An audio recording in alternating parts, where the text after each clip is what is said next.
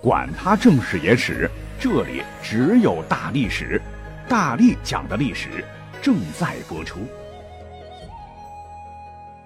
大家好，我是大力丸儿。我为什么喜欢历史呢？就是你去翻看史书哈，就会发现历史真的很神奇。一个蝴蝶振翅，就会卷起百年风暴。不信的话，来听听本期的故事。提起一本书，大家伙儿应该都熟悉哈。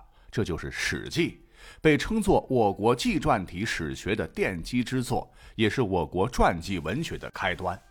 鲁迅称赞《史记》为“史家之绝唱，无韵之离骚”。可是您知道吗？《史记》的作者是司马迁，他一个人竟然从上古传说中的黄帝时期一直写写写，写到了汉武帝太初四年，跨度长达三千多年。通过其高妙的艺术手段、生动的传记体文字、洗练的笔力，融入煌煌巨著，使人读罢都呼之即解，不自知其所以。但谁曾想到，《史记》的作者，哎，这位曾经子承父业的太史令司马迁，原来竟是因为当时武帝征伐匈奴的一次失利，飞来横祸，被关死牢而得到的一个结果。在狱中，司马迁比较耿直，是拒不认罪，被武帝最终处以腐刑。这对于一个男人来说，那真是生不如死的奇耻大辱。司马迁本想一死了之，可是呢，在他人生最低谷的时候，他想到：为义而死，虽名节可保，然名未立，一死如九牛亡一毛，与蝼蚁之死无异。想当初，文王曾居于求是而推演《周易》，仲尼困厄之时作《春秋》，屈原放逐才赋《离骚》，左丘失明乃有《国语》，孙膑遭鬓角之刑后修兵法，故而著史立书，完成父亲穷尽一生的未能完成的理想，才是正途啊！司马迁这才忍辱负重的坚强的活了下来。而这呢，也是司马迁人生的转折点。身陷囹圄，看透世态炎凉，他开始振作起来，全身心地投入到创作之中。不管春夏秋冬，不论天下之事，坚忍于屈辱中，历时十四年，最终完成《史记》，这才有了千秋后世为我们所敬仰的伟大著作。但很多人都不晓得，让司马迁向死而生、砥砺前行当年的那场飞来横祸，主角更为悲惨的遭遇，竟然是因为一回听错了话而产生的天大误会，那真是让人唏嘘不已。原来汉武帝雄才大略，为了彻底击溃匈奴，在帝国双臂陨落之后，又再燃战火，而当时飞将军李广的孙子李陵。像一颗冉冉的新星啊！精通武艺，尤善射箭，友爱士卒，曾率八百精骑深入匈奴境内两千多里，侦察地形之后，顺利返回，不损一骑。正值用人之际，武帝见李陵颇有祖父李广的风范，非常欣赏，就拜其为骑都尉，统领丹阳、楚地勇士五千，驻扎在酒泉、张掖等地区。教习戍边军队练习剑术，以防匈奴的侵袭。等到了公元前九十九年，汉武帝便派出了无能的自个儿的大舅子二师将军李广利，率三万骑兵从酒泉出发，进击匈奴右贤王，令李陵保障后勤，押送粮草辎重。但没想到，将门后代李陵却不干了。觉得搞后勤保障简直是侮辱自己和这几千荆楚勇士，便几次上书说：“臣所将屯边者，皆荆楚勇士奇才剑客也，力能扼虎，射命中。愿得自当一队，至栏杆山南，一分单于兵，勿令专向二师军。”汉武帝觉得，哎呀，初生牛犊不怕虎，于是呢，就答应了李陵建功立业。改派另一位原主力大将半道接应他，没想到这位大将不干了，哎，凭啥我做接应呢？本来我要是立大战功的，就故意上书说，请陛下同意李陵和我部留下来，等待来年春天再一同进击吧。因眼下秋高马肥之际，匈奴未可战。哎，这字里行间让武帝觉得，莫非是李陵这小子花花肠子？啊私底下后悔出兵了，所以呢，教唆这位将军上书。原本疑心病就很重，他非常不高兴，就令安排在半道上做接应的那位将军去袭击匈奴部队，而李陵呢，必须马上出发。这还没准备好呢，啊！李陵有口莫辩，只得在没有骑兵增援的情况下，紧急率五千步兵出发了，一路向北行进三十天，到达了郡基山。原本呢，自个儿这点人马是一分单于之兵的，没想到很不幸，他竟然在这个地方遭遇到了匈奴居低侯单于的主力，以五千步兵对对方的十几万骑兵。敌众我寡，但是汉军毫无惧色，是连日来苦战，且战且退，杀得匈奴尸横遍野。虽说兵力过于悬殊，但李陵及部下那是誓死抵抗，等待援军，是边打边撤，边撤边打。当时呢，汉军已经撤退到边塞，距汉塞仅剩百余里时，援军因为种种原因依然未到。可是这时候，匈奴单于已经被顽强的汉军杀的是垂头丧气，怯战不已，准备撤退。觉得这伙汉兵太厉害了，竟然把我的骑兵杀的是人仰马翻。但是就在这关键时刻，竟然有一个小人叫做管敢，只因在军中被辱骂，便投降了匈奴，是亲自告知单于说：“李陵他根本就没有援军，箭矢将近。”您呐，遣旌旗轮射，定破汉军。单于大喜，先派军截断退路，又派出所有骑兵发动疯狂冲锋。李陵和残余将士在弹尽粮绝的情况下，依然视死如归，持刀刃与敌骑肉搏，几段使尽。最终，浑身是血的李陵触刀而立，悲愤道：“兵败死矣。”战斗到最后一刻，汉军皆战死，只剩李陵一人。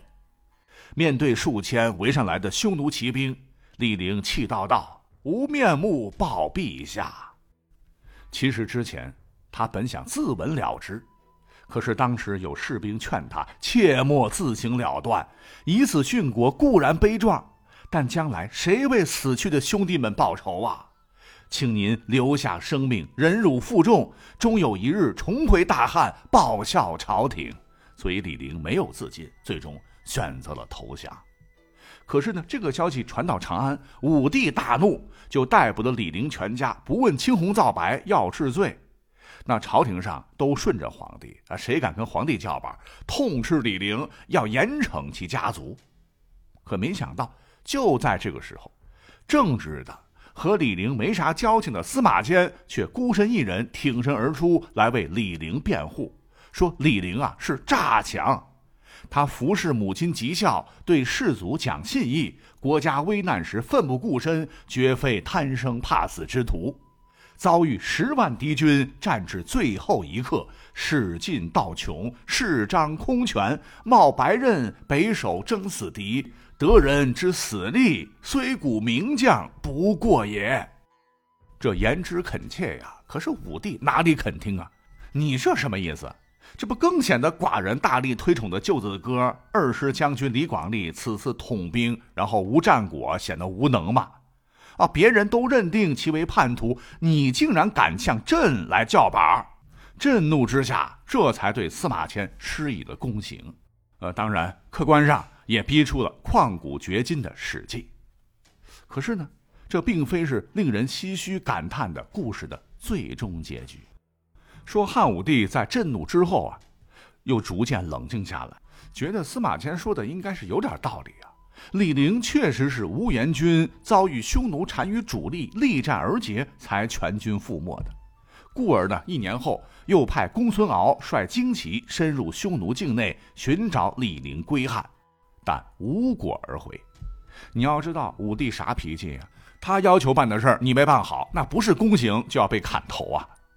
所以呢，这个公孙敖可能是真听到俘虏这样对他说，稀里糊涂的不求证，为了窃责，回来竟对武帝讲：“呃，陛下，听俘虏讲说匈奴王庭竟然有一位姓李的将军在帮单于练兵、制造武器对付汉军，所以臣此去一无所得也。这武帝本来心里边原谅了李陵，但听公孙敖这么一说，龙颜大怒啊！这这这肯定是李陵啊！李陵对汉军战法了若指掌，这还得了？立即下诏就灭了李陵三族。可怜呐，李陵的老母亲、妻子、孩子通通被杀掉。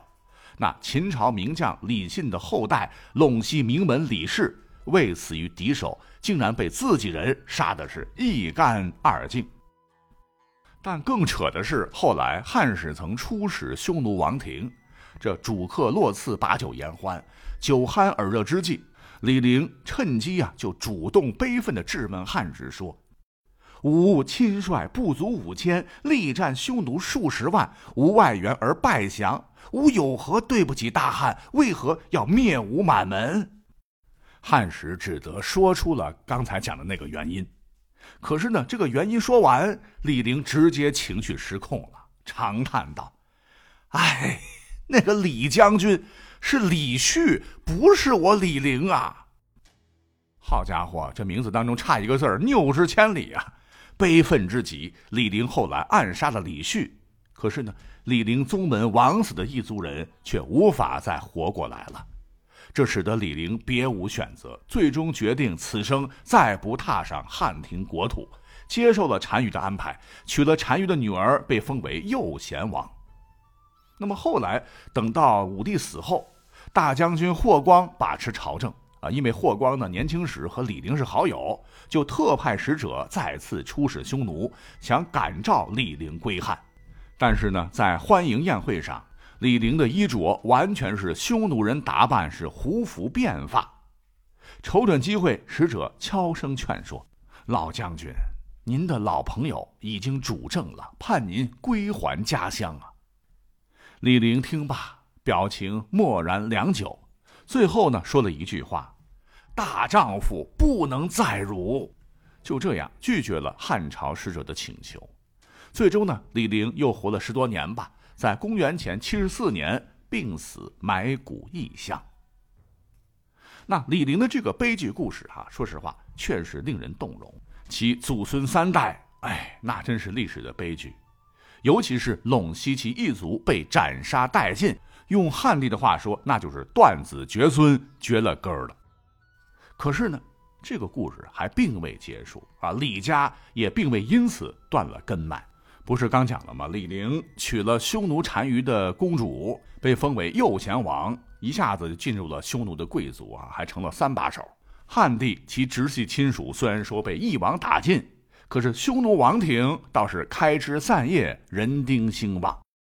话说，在后来南北朝的时候，建立起北魏帝国的拓跋圭，《宋书》上就说：“所投卢姓拓跋氏，其先汉将李陵后也。”而史书《南齐书》也讲：“出匈奴女名拓跋，妻李陵。胡俗以母姓为姓，故卢为李陵之后。”就是说，匈奴的女子姓拓跋，嫁给李陵。匈奴母系氏族遗风流行以母姓冠后人，所以就有了拓跋氏。